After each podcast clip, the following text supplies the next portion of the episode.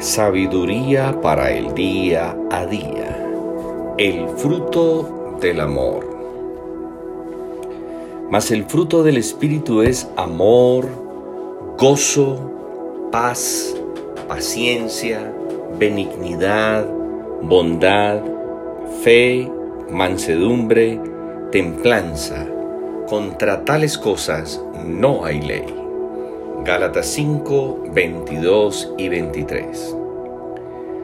El primer fruto del Espíritu Santo es el amor.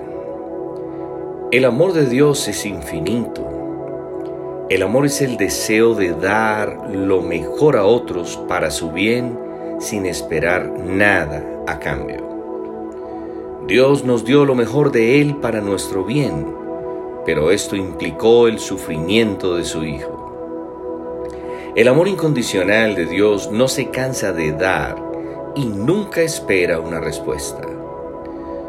Dios no vio nada interesante en nosotros que despertara su amor, pero nos amó. El amor siempre surge desde adentro, desde el carácter. No es externo, es la esencia de la vida cristiana. Cuando no amamos, evitamos y nos alejamos de las personas, acusamos y condenamos, no cuidamos al que lo necesita, menospreciamos al que no es como nosotros.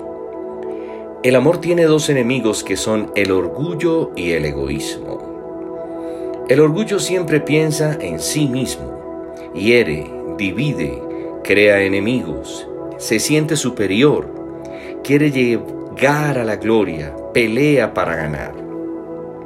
En cambio el amor sana, une, hace amigos, se entrega, quiere llegar a la cruz, asume la pérdida, no busca lo suyo. El egoísmo no sabe amar, solo se ama a sí mismo.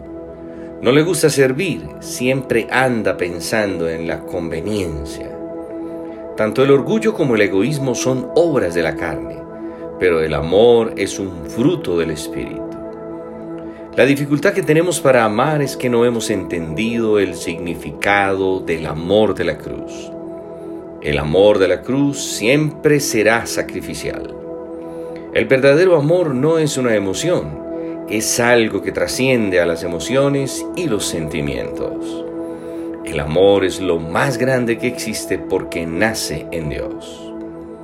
El amor de Dios es eterno, incondicional, fiel y verdadero.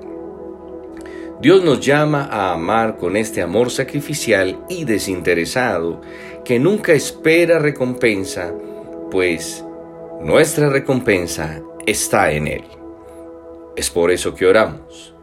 Padre, gracias por amarnos con tu amor incondicional.